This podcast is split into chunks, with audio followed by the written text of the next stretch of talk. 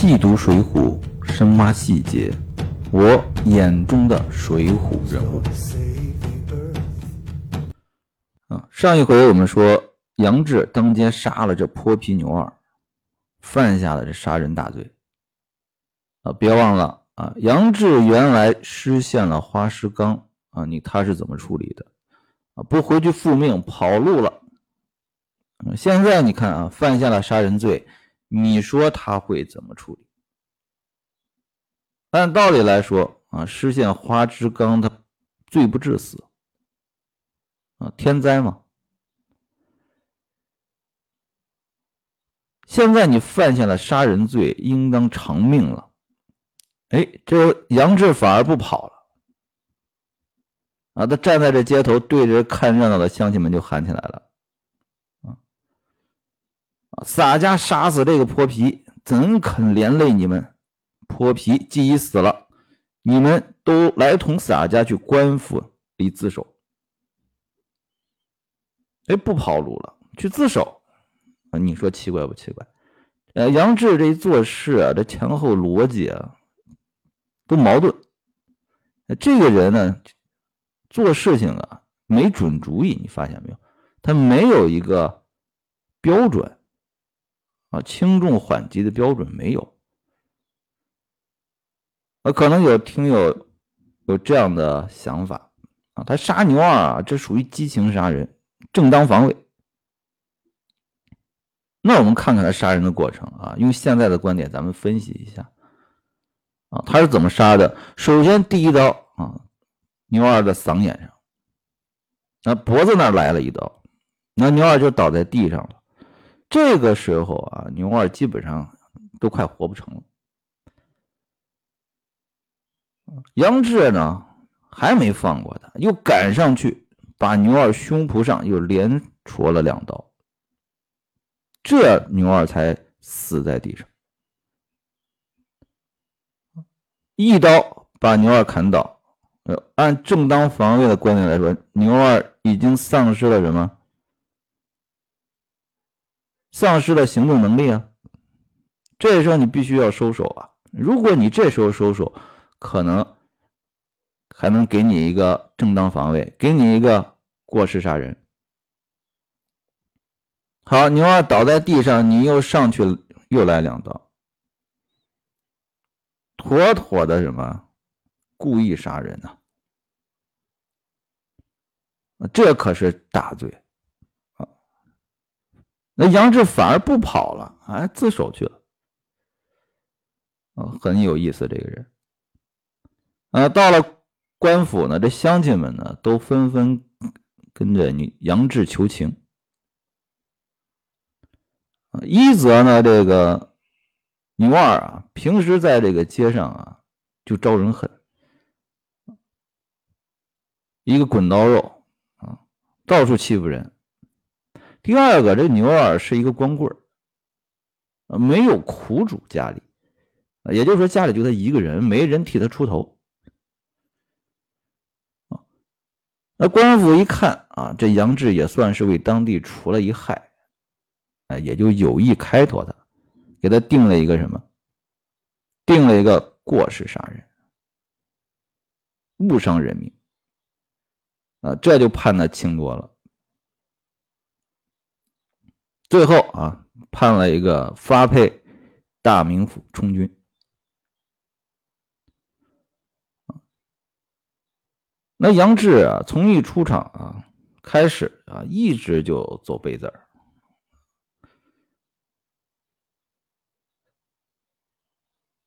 先是失了花石纲啊，官没了，还成了逃犯啊。结果呢，好不容易搞了一担子财物去活动啊。钱花完了，结果在高太尉那儿啊碰了钉子，钱也花光了。这还不到不算完，到最后还街上还杀了个泼皮啊牛二，犯下杀人罪，这算人生到达了低谷。哎，结果还触底反弹了啊！你看啊，犯了个杀了人。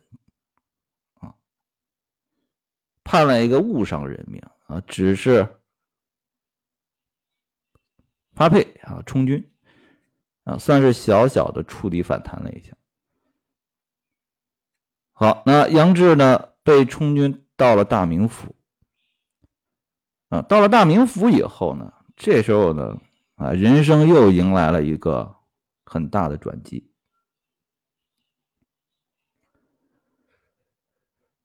啊，这大名府留守司啊，留守叫什么？梁中书啊，这个人是谁呢？嗯，东京当朝太师蔡京的女婿啊，这算是有背景的。啊，蔡京当时是当朝的太师啊，著名的奸臣啊，也是著名的什么书法家。这两条都挺出名的哈，这奸臣当的也出名，这书法家也出名。这梁中书呢，在这个大名府啊，呃，正好被这正好这个杨志就发配过去了。梁中书见了以后啊，哎，他还认得杨志，在东京的时候啊，知道这个人啊，知道这个人这个武艺高强啊，身上有本事，哎，就想怎么样啊？拉过来重用，啊，那来了是一个什么配军呢？你怎么重用他呢？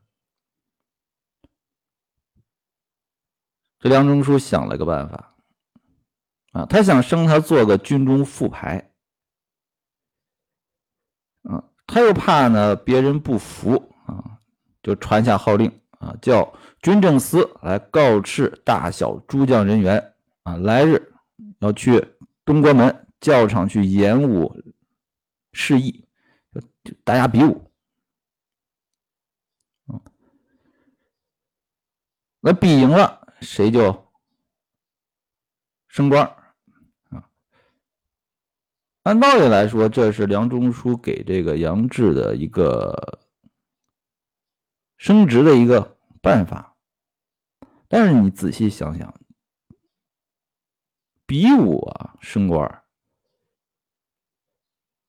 如果你想重用杨志的话啊，完全可以怎么样？先给他安排一个小的职位，不显山不露水啊，让这个杨志啊先把这个群众基础打好，熟悉一下环境啊，熟悉一下人啊，再展示一下自己的能力啊，慢慢的把这个官职给他提上来也就罢了啊，这大家都能认可。但是你突然来这一出啊，比武，杨志即使比武胜了，那会落得什么结果呢？那我们可以想象一下啊，一个来充军的配军啊，比武胜了，然后做了这副牌，那他周围的同僚会服气吗？对吧？你一个配军刚来，你。你哦，你胜了一场比武，你就跟我平级了啊？你就比我高一级了，那肯定不服啊！啊，大家不会冲梁中书来啊，那大家肯定是冲谁呀？冲杨志啊！可以想象，如果这件事情真的如梁中书所愿啊，杨志做成了这个军中副牌。必然受同僚的排挤。那梁中书不知道吗？这都是老油条了啊！梁中书啊，我分析这个人心真是很歹毒。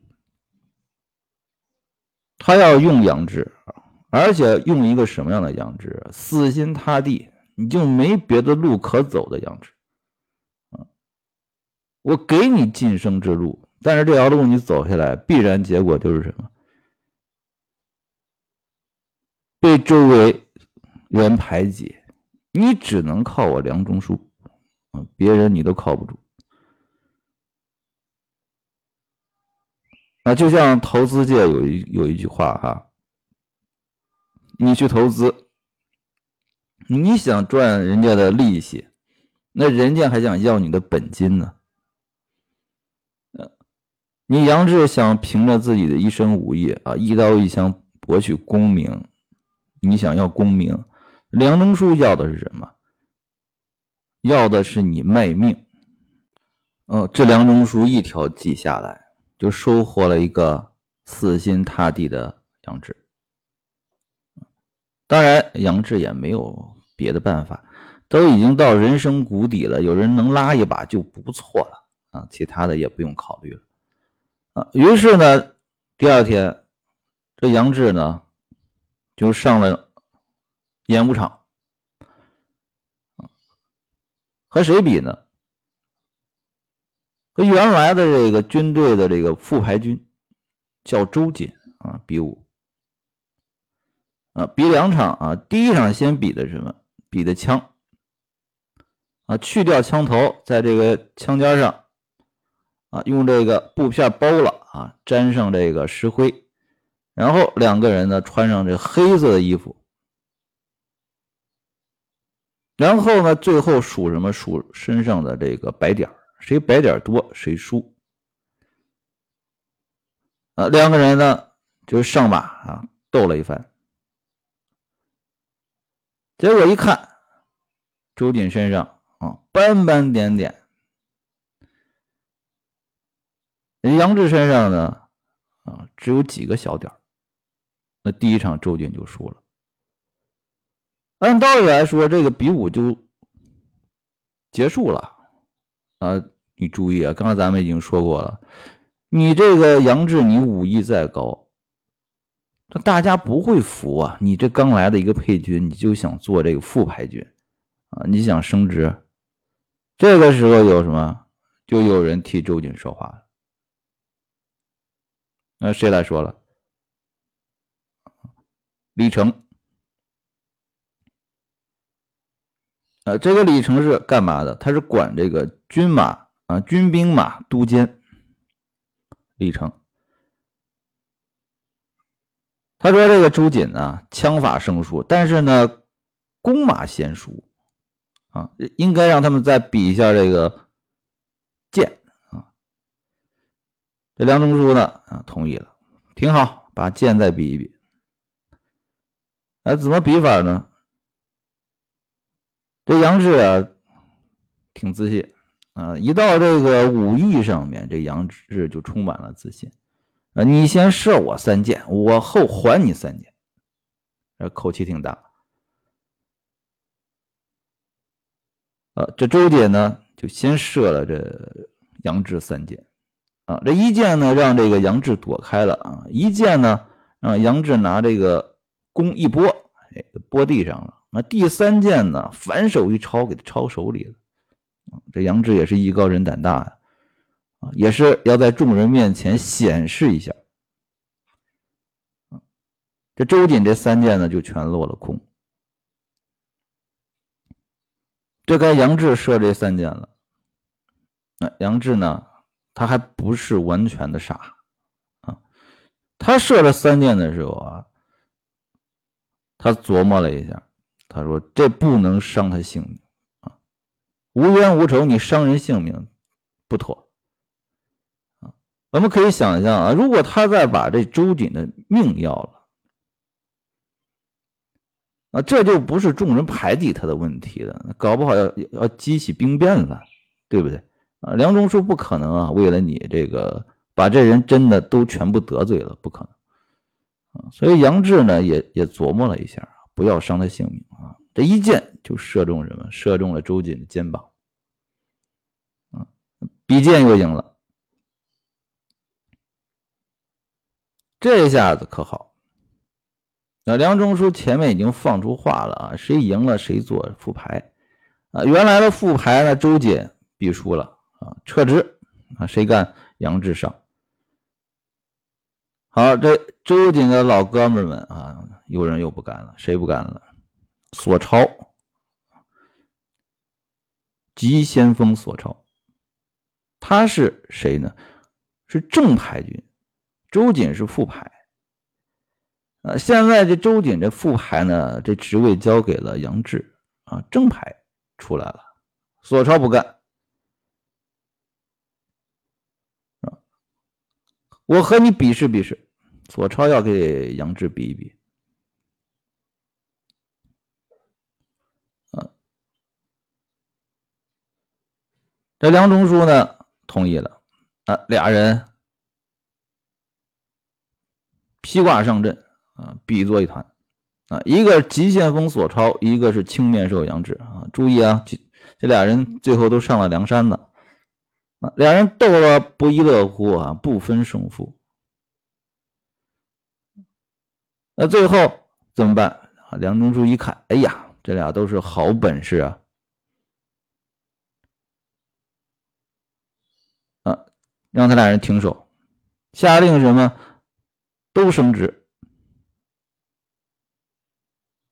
啊，两个好汉全部升职。啊，索超原来是什么正牌军，现在两人都升升过什么提辖使。啊，两个人都升职了。啊，索超升职以后呢，啊，书上有一句话啊，我觉得很有意思。自有一般弟兄请去做庆饮酒。啊，人家在军队里面啊有资历，啊，有一班自己的兄弟啊升职了啊，请着喝酒去了。杨志呢，新来。未有相识，自去梁府宿歇，早晚殷勤听候使唤。啊，杨志也升职了，就没人管啊。就刚才我们说的，你这种升法啊，你就是武艺高强，别人也难以服你肯定今后要排挤啊。你这越往后，你这个。这梁中书的大腿啊，你得抱得越紧啊！这杨志也很明白这一点，我看啊，早晚殷勤听候使唤，升了提辖使了，还是怎么样，在梁中书跟前听候使唤。那你说和以前有什么区别啊？好，这一天呢，这梁中书呢和这夫人啊，蔡夫人啊，梁中书别忘了啊，蔡京的女婿。和蔡夫人在一起聊天啊，想起一件事情来，啊，什么事情啊？端午啊，过了，马上呢是蔡太师的什么生日，该送寿礼了。结果去年的时候，啊，送了金珠宝贝啊，路上被人劫了，啊，今年呢又到时间又该送了。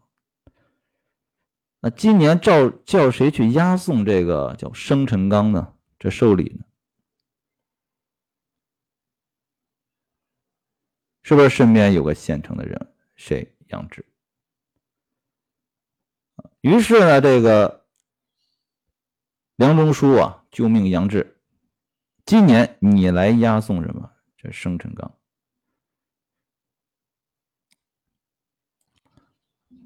那杨志是怎么回的呢？那这段呢非常有意思。杨志呢跟梁中书啊玩起了心眼儿啊，先问这个梁中书说：“大人啊，这件事情您是怎么安排的？嗯，什么时候出发呢？”这梁中书说了啊：“咱们派十辆大车，然后呢派十个乡禁军给你押着车啊。这什么是乡禁军呢？”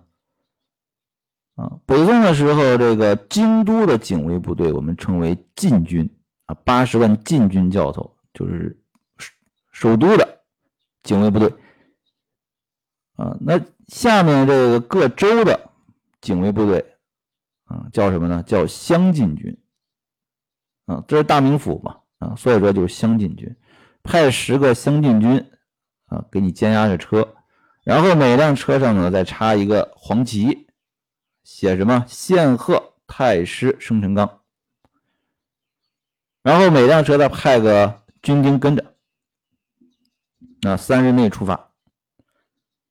这杨志一听啊，啊，大人，小人去不了啊，您派这个精细的人去吧。这梁中书就就就生气啊，哎，我派你这个活我是抬举你啊，我可这可不是个苦差事。到了京师以后怎么样？你见太师也能够，我这还有书信，可以重重保你。那为什么不去啊？呃，杨志说了，啊，去年啊，听说被贼贼贼人劫了啊，还没有破案。那这去呢？路途遥远啊，路上还经过什么？很多荒僻山岭，贼人出没的地方。啊，这一去，王字结果了自己的性命，去不得。他把这个一路上的凶险啊，给梁中书啊描述了一遍啊。梁中一听，哎呀！那这样的话，那我多派点军校护送去。那杨志也是个明白人啊，一直在部队干嘛，他知道这个部队的素质。那，恩相便是派五百人去也不济事，那些人怎么听见贼人一喊啊，都先跑了啊，没人给你卖命。那梁中一听，那你这么说，那圣人纲就不要送了。啊，杨志又说：“若是依小人一件事，便敢送去。”啊，咱们看这个过程啊，你说你这个杨志啊，跟杨志书玩心眼玩的啊。一开始先问这个啊，大人怎么安排？大人说如此如此这般。啊，你说不行。啊，你说路上凶险，那我多派人啊，不行。啊，我这样也不行，我那样安排也不行。那最后你给我来一句什么？按小人的安排，这事儿就行。这杨志玩心眼，把这个梁中书玩的一溜够。嗯，那做领导的应该说最烦这种下属了。哎，有有计划啊，你就说。啊，我安排一下，你说不行；我安排那样，你还是不行。啊，原来你心里面怎么样？你早有计划，啊，为什么不直接讲？啊，把我玩的一溜够，最后还得依你啊，按你的办法来。啊，梁中书要醒过神来，我估计气得睡不着觉。这杨志啊，他是有能力。但是你这个能力发挥的真不是地方啊！他为什么说这个要梁中书依他这一件事，也就是按他的安排走啊？梁杨志是有江湖经验的，他知道此此行的这个凶险啊。但是我觉得杨志忽略了一件事情，什么事情？我们先看看他的安排。他怎么来押送这生辰纲的？不要车子，把这礼物装十一条担子，然后他打扮成客人的模样，就是卖货的客人、行商啊，点十个壮健的乡进军啊，军丁，扮作什么脚夫挑着啊，只需要一个人和杨志一起去。打扮做客人，悄悄的连夜上东京交付，这样才足够稳妥。哎，梁中书一听，好，那就依你的安排。那杨志的安排和梁中书的安排有什么不同呢？啊，最大的不同就是什么？一个是大张旗鼓，一个是什么？偷偷摸摸。杨志的想法是什么？你这个生辰纲虽然是献给蔡太师的，但是总有那胆大的贼人，他不怕，我就要取你这个富贵。啊，去年不是被劫了，还没破案，所以说你这个插个什么大黄旗啊，你派几个军丁啊都没用。第一，贼人。不怕，不怕你这个什么？你是送给太师的，还是送给皇帝的？第二呢，你这军丁都不堪用啊，听见贼人来了就跑了，所以说你派这军丁没用，吓不住人，也起不了作用。那杨志的想法就是我偷偷摸摸的走，偷偷摸摸的一路上怎么样到东京，可行不可行？好像是挑不出毛病，但是有一个最大的毛病啊，杨志没有想到，嗯，什么毛病呢？我们下回书再讲。